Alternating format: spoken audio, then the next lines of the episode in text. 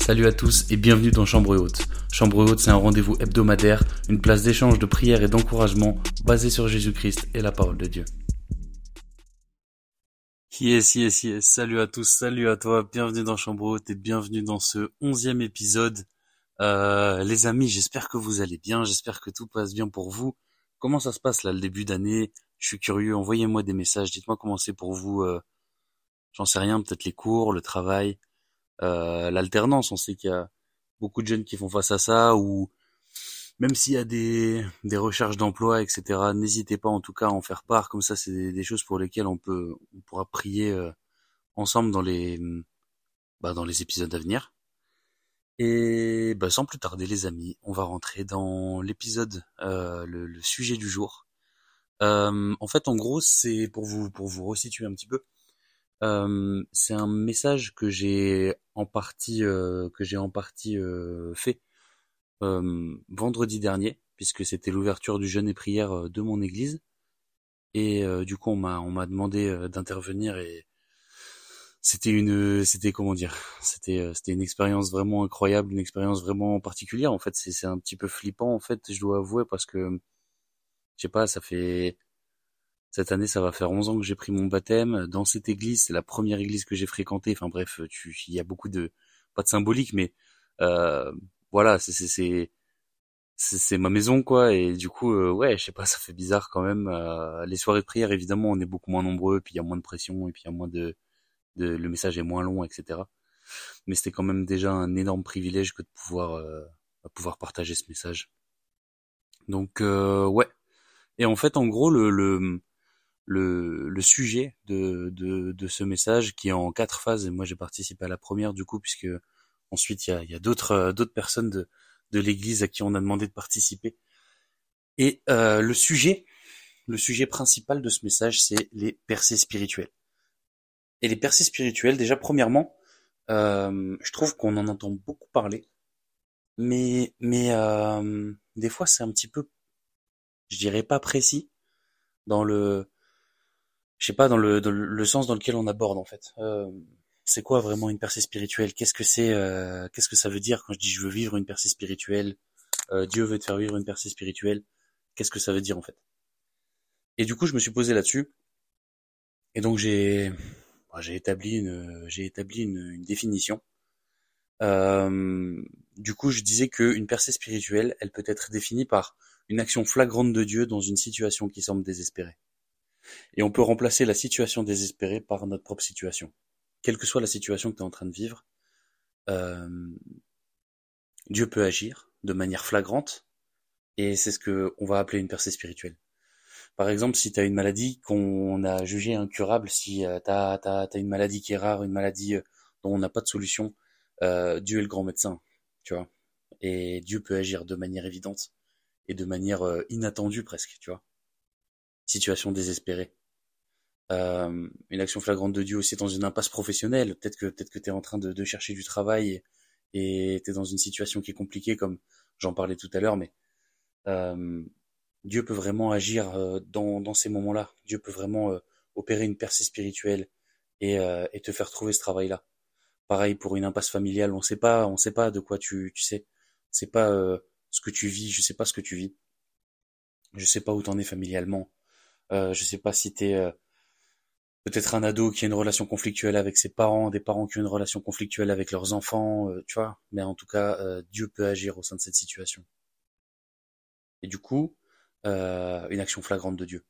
Mais pas seulement, puisqu'en fait, cette action de Dieu, elle doit renforcer premièrement ta foi, et elle doit te conduire à une vie plus alignée sur Christ. C'est toujours ça l'important. Vivre une vie à la lumière de Jésus. Vivre une vie à la lumière de l'œuvre de Jésus. Du coup, maintenant que maintenant qu'on sait à peu près ce que c'est une percée spirituelle, et si je lis un petit peu ma Bible, euh, il s'avère que j'ai de très bonnes raisons de croire que Dieu veut me faire vivre ma percée spirituelle. Euh, la parole de Dieu me donne d'excellentes raisons de le croire. Euh, en fait, il y, a un, passage très connu qu'on utilise parfois en dehors de son contexte, et c'est dans le livre du prophète Jérémie, au chapitre 29 et au verset 11, qui dit, c'est un, un verset très connu, qui dit que Dieu a des projets de paix et non de malheur pour son peuple et amen, tu vois. Euh, on sait que Dieu a des projets de, paix pour nous. On sait que Dieu ne veut pas notre mal fondamentalement, tu vois. Mais euh, ce verset, il est parfois très mal utilisé. Parce qu'en fait, il prend tout son sens que si jamais on regarde vraiment le contexte. Euh, le contexte est très important dans ce, passage-là. Parce qu'en fait, si on, si, on, si on regarde un petit peu, le peuple de Dieu, le peuple d'Israël, il est en exil à Babylone.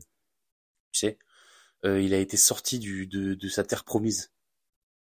Et Dieu a permis ça, ça a été prophétisé, etc. Tu vois. Dieu a permis ça, et du coup, le, le peuple de Dieu est sous, euh, sous oppression euh, euh, babylonienne et se retrouve à nouveau, ben, se retrouve à nouveau persécuté et en exil, loin de, loin de la terre promise que Dieu leur a donnée. Donc en fait, Dieu a des projets de paix et non de malheur. Mais qu'on se rende compte de la situation dans laquelle les Israélites sont, dans la situation dans laquelle euh, euh, Jérémie communique de la part de Dieu. Et en fait, euh, si on prend le chapitre 28, il est super intéressant parce qu'au chapitre 28, t'as Anania, qui est un prophète comme Jérémie, et qui a prophétisé devant le peuple que dans deux ans, la déportation à Babylone se serait terminée. Et en fait, du coup, euh, il est devant le peuple, tu vois. Euh, c'est un prophète. Il a euh, une stature, il a euh, la confiance du peuple, tu vois. Il est reconnu comme étant, euh, comme étant un prophète, comme étant une personne qui parle de la part de Dieu. Entre guillemets, il peut pas se tromper, tu vois. Et c'est très intéressant parce qu'en fait, sa prophétie, Anania, euh, il l'a pas reçue de Dieu.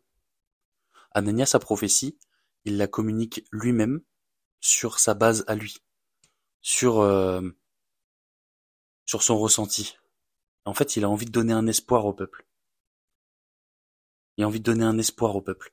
Et en fait, euh, dans le dans dans ce chapitre-là, euh, Dieu dit directement que Anania a a envoyé un sentiment de confiance trompeur au peuple. En gros, le, le peuple avait confiance en lui, le peuple avait, euh, tu sais, il pouvait boire ses paroles, tu vois. Vraiment, ils étaient en mode, mais waouh, amen, ça y est, on est bientôt libre, tu vois. Et même Jérémie lui a dit vraiment qu'il en soit fait selon ce que tu dis. Mais t'es sûr de toi? Et en fait, euh, et en fait, Anania, euh, Anania, il, reconfirme ça, tu vois. Il reconfirme ça. Il reconfirme sa parole. Il reconfirme sa prophétie. Et en fait, il s'avère que euh, Dieu a décidé de faire mourir Anania. C'est, ça peut paraître extrême, c'est clair, pour nous aujourd'hui. Parfois, on a une vision de Dieu, tu sais, qui est un petit peu. euh, on se dit, mais on, des fois, on a l'impression que le Dieu de l'Ancien Testament et le Dieu du Nouveau Testament, c'est pas le même. Mais on sait que Dieu ne change pas. On sait que Dieu est le même hier, aujourd'hui et éternellement.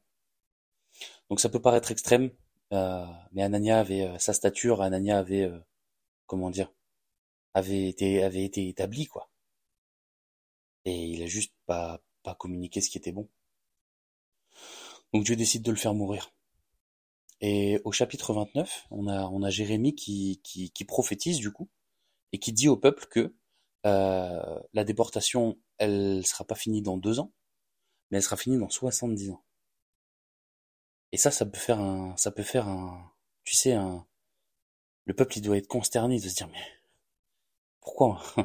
C'est pas possible, quoi. J'étais prêt deux ans, je peux le faire. Deux ans, j'étais prêt. Deux ans, c'était ok. Et là, euh, ben, 70 ans. Ça veut dire que techniquement, euh, si on part du principe que il y a des gens dans la trentaine et la quarantaine qui ont reçu cette prophétie, mais ils, ils reverront pas la terre promise. Ils vont mourir en Babylone. Et c'est là que c'est intéressant. Parce que quand Dieu dit qu'il a des projets de paix et non de malheur, ça veut pas dire qu'en fait ton projet de paix, c'est tout de suite de sortir, c'est tout de suite euh, euh, de sortir de ton exil.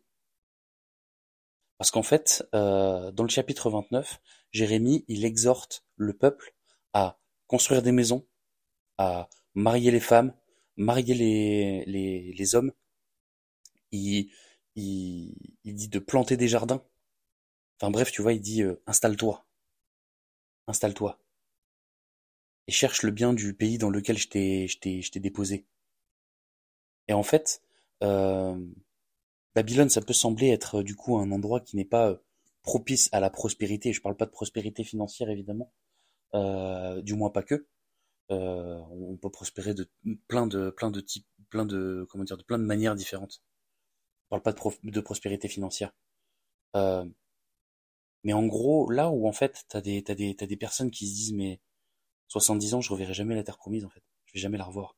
Mais euh, là, là, Dieu te dit, c'est pas parce que tu ne revois pas la terre promise que tu ne peux pas prospérer là où tu es, que tu ne peux pas vivre de percée spirituelle là où tu es. Et ça peut faire écho à certaines personnes, ça peut faire écho à certains d'entre nous. Comme je le disais, euh, il y a peut-être des gens qui sont malades, il y a peut-être quelqu'un qui écoute et qui est dans une situation qui est vraiment particulière. Et en fait, ça ne veut pas dire que euh, ta percée spirituelle, elle signifie la fin de ce que tu vis, mais elle signifie que euh, Dieu te permet de, de, de, prospérer, de vivre des choses qui sont exceptionnelles, même dans cette, dans cette, dans cette situation. Et ça peut paraître difficile, ça peut paraître dur. Mais euh, le verset 11 nous dit que euh, le verset 11, ouais, il ne dit pas que l'exil est terminé. Il dit que la situation dans laquelle tu es, tu peux prospérer. J'ai fait un parallèle du coup, euh, mais ces derniers jours, vous l'avez sûrement vu, enfin ça dépend où vous êtes, mais en tout cas nous dans le nord de la France, il a fort neigé. Il a fort neigé la semaine dernière.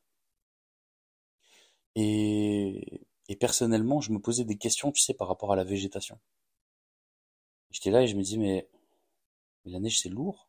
Tu le vois, on le voit. Hein. Euh, quand il y a beaucoup de neige qui tombe sur les arbres ou sur les plantes ou sur les fleurs, tu sais, elles sont, elles sont comme écrasées sous le poids de la neige, tu vois. Elles sont comme, euh, tu sais, prises.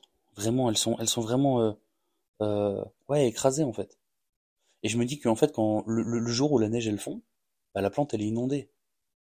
Tu vois, la neige, ça semble vraiment pas être un, endroit propice, ça semble vraiment pas être euh, euh, un environnement correct pour, euh, pour qu'une fleur vive, pour qu'une plante vive, pour qu'une plante prospère. On n'a pas du tout un environnement qui est propice à la prospérité. Mais en fait, ce qui est très intéressant, c'est qu'il y a un type de fleurs qu'on appelle vulgairement des perce-neiges qui, qui poussent et fleurissent généralement en hiver et elles ont la capacité de percer la neige, tu vois. Donc ça veut dire que sous la neige, sous le poids de la neige, sous le le le bah, l'eau qui est dans la neige aussi, tu vois, vraiment le jour où ça va fondre, ça va être inondé, tu vois. Bah t'as des fleurs qui dans ce dans cette situation, dans cette euh, dans cet environnement qui semble vraiment pas propice, qui semble vraiment euh, contraire à la prospérité. Il y a des fleurs qui prospèrent. Et ça peut être toi, ça peut être nous. Et à ce moment-là, c'est les Israélites. Parce qu'en fait, le, l'exil à Babylone, il n'est pas terminé. Et, l'oppression, elle est sûrement pas terminée. Mais t'as des percées, t'as des choses à vivre, là où tu es. T'as des choses à vivre. Dieu te permet d'avoir, de prospérer là où tu es. Et Éventuellement, soixante-dix ans plus tard, ton exil est terminé. Là, on va pas parler de temps, tu vois, je suis pas en train de te dire que dans soixante-dix ans, ta maladie, elle est finie, c'est pas du tout ce que je suis en train de te dire. Ce que je suis en train de te dire, c'est que euh, je peux pas te dire aujourd'hui, si jamais t'es malade par exemple, combien de temps ça va durer. Combien de temps ça va prendre pour que tu sois totalement remis. Combien de temps ça va prendre pour que tu sois totalement guéri. Mais ce que je peux te dire, c'est que Dieu a prévu que tu vives des choses qui sont bonnes, et pour toi et pour les autres. Tu seras un instrument de bénédiction dans la situation dans laquelle tu es. Ne sous-estime pas la situation dans laquelle tu te trouves. Ne sous-estime pas la capacité de prospérité qu'il y a dans la situation dans laquelle tu te trouves. Et encore une fois, je ne parle pas de finances. J'ai d'excellentes raisons de croire que Dieu veut me faire vivre une percée spirituelle. La parole de Dieu me le dit, la parole de Dieu m'en parle. Malheureusement, j'ai aussi une, bah, de mauvaises raisons de croire que, Dieu veut me faire vivre une percée spirituelle. Et, et c'est assez important qu'on s'en rende compte. Mais parfois, on, parfois on, on pense que Dieu nous doit quelque chose. Par mon obéissance, par euh, ce que je fais pour les autres. Tu vois, on pense que Dieu, on pense que Dieu me doit quelque chose, mais Dieu me doit rien. Du coup, techniquement, ma percée spirituelle, je ne peux pas la mériter. C'est de l'orgueil que de penser que je mérite ma percée spirituelle. Ma percée spirituelle, c'est une grâce que Dieu me donne. C'est une grâce que Dieu me donne de prospérer là où je suis. Parce qu'en fait, je ne peux pas avoir de comportement parfait, je peux pas avoir le comportement suffisamment bon pour que Dieu me dise Ok, c'est bon, tu as mérité parce que tu as fait telle et telle chose. Tu vois ce que je veux dire? En gros, si jamais je mérite ma percée spirituelle, ça veut dire que je peux aller voir Jésus. Et là, lui va me dire, tiens, je t'offre ça par ma grâce. Tu vas lui dire, non, super, merci Seigneur pour ta grâce, mais euh, t'inquiète pas. J'ai amassé assez de, bonnes actions, j'ai fait assez de bonnes œuvres, j'ai fait assez de choses pour pouvoir mériter ma percée spirituelle. Et c'est pas vrai. C'est pas vrai. Tout n'est que grâce en fait. Et la grâce par définition, elle est totalement opposée à toute forme de mérite. C'est vraiment c'est vraiment l'opposé. Grâce et mérite, c'est diamétralement opposé. Tout n'est que grâce. Je ne mérite rien. Je mérite pas le poste que j'ai dans mon entreprise aujourd'hui, Dieu me l'a donné. Je mérite pas la famille, les amis que j'ai, Dieu me les a donnés. Je je mérite pas la percée spirituelle que je vais avoir. Je la mérite pas, c'est juste la grâce de Dieu. Et je compte sur Dieu, j'ai la ferme assurance, j'ai la foi. J'ai la foi en ça. Et du coup, en fait, il y a une question du coup qui se pose et qui peut être intéressante de se poser. Parce que ce message-là, c'est un message que j'ai apporté euh, à l'ouverture du jeûne et prière, tu vois. ça peut sembler contradictoire parce qu'on pourrait se dire, mais du coup, si c'est que grâce, quoi ça sert de jeûner et prier? Quoi ça sert que que bah juste je vive, j'essaie de vivre une vie le plus droitement possible, que j'essaie de de me priver de choses qui me font plaisir, de priver de choses qui me qui me qui m'offrent euh, ouais du plaisir, de la distraction, etc. Pourquoi je vais me priver de ça alors que tout n'est que grâce? Et il y a il y a y a quelqu'un qui s'appelle Mark Morgan qui a fait une une, situation une, citation pardon euh, très intéressante, une réflexion très intéressante à ce propos où en gros il explique que le, jeûne pardon et la prière c'est un moyen de discipliner ma chair. C'est pas un moyen d'acheter un miracle. je me discipline. Je suis un disciple de Christ. Je dois être discipliné. Je veux ressembler à Christ. Et c'est pas parce que je ressemble à Christ que je vais être plus béni que les autres. Je veux pas être plus béni que les autres dans ma vie sur terre. Parce que j'ai fait plus de choses que les autres parce que j'ai fait mieux, parce que j'ai j'étais plus gentil, parce que j'étais meilleur, parce que euh, j'ai guéri plus de monde, ou parce que j'ai tout simplement euh, donné euh, plus ma dîme. C'est pas ça. Tu vois, c'est pas parce que j'ai jeûné trois jours que je peux me permettre de dire ah Seigneur j'ai peut-être mérité quelque chose. Non, j'achète pas un miracle. Je suis pas en train de marchander avec Dieu. Ça sert à rien de marchander pour quelque chose qui a déjà été payé. Ta percée spirituelle, elle a déjà été payée. Ta percée spirituelle, elle est déjà en cours, elle arrive. Ta percée spirituelle, elle est sur le chemin. Et en fait, il y, a quelque chose que, que je trouve intéressant et, et c'est un nom, c'est un nom que, c'est un nom qui a été donné par les hommes évidemment. Mais tu sais, quand je prends Adonai Rapha, Adonai Rapha qui signifie Dieu a guéri. Adonai Rapha, ça veut pas dire Dieu va guérir. Ça veut dire Dieu a déjà guéri. Dieu a déjà agi. Dieu a déjà payé. C'est déjà fait. Proclame, approprie-toi déjà ce qui t'appartient parce que Dieu te l'a donné. Pas parce que tu le mérites, mais par la grâce de Dieu. Je vais terminer en prière, les amis. Seigneur Jésus, Père éternel, je te loue, je te remercie, je te glorifie euh, de ta présence dans nos vies, Seigneur Jésus. Je te remercie pour euh, toutes les choses que tu nous donnes de vivre, toutes les choses que tu nous donnes de faire, Seigneur Jésus. Merci pour chaque personne, Seigneur, qui est en train d'écouter ce podcast, pour chaque personne qui est en train d'écouter cet épisode, Seigneur Jésus. Éternel, je te prie que euh, des percées spirituelles s'opèrent, Éternel. On croit et on proclame, Seigneur Jésus, que c'est des choses qui sont déjà prévues. Tu les as déjà envoyées, tu as déjà, tu as déjà lancé le, le mécanisme entre guillemets, Seigneur Jésus. Tu as déjà lancé tout ça. Tout ça est déjà en route. On croit et on le proclame, Seigneur Jésus. Merci infiniment pour toute personne qui écoute. Je te prie, Seigneur, de bénir leur vie. Je ne connais pas, Seigneur Jésus, ce par quoi ils traversent. Je te prie, Seigneur Jésus, que les maladies s'enfuient. Je te prie, Seigneur Jésus, que le, le chômage s'enfuit. Je te prie, Seigneur Jésus, que toute dispute familiale, instabilité familiale s'enfuit, Seigneur Jésus, et ne laisse place qu'à toi. Que cette percée spirituelle, Seigneur Jésus, intervienne, Seigneur Jésus, et que, Seigneur, on puisse, que tu puisses, Seigneur Jésus, te glorifier au travers de cette situation. Que tu puisses te glorifier au travers de la situation que mon frère, que ma sœur est en train de vivre que tu opères ton action flagrante dans la situation qui leur semble désespérée. Que ton nom soit glorifié éternel, soit loué sur la terre, soit loué dans les cieux. Amen. Et c'est tout pour cette semaine. Merci d'avoir été présent. Chambre haute revient la semaine prochaine avec de nouveaux sujets.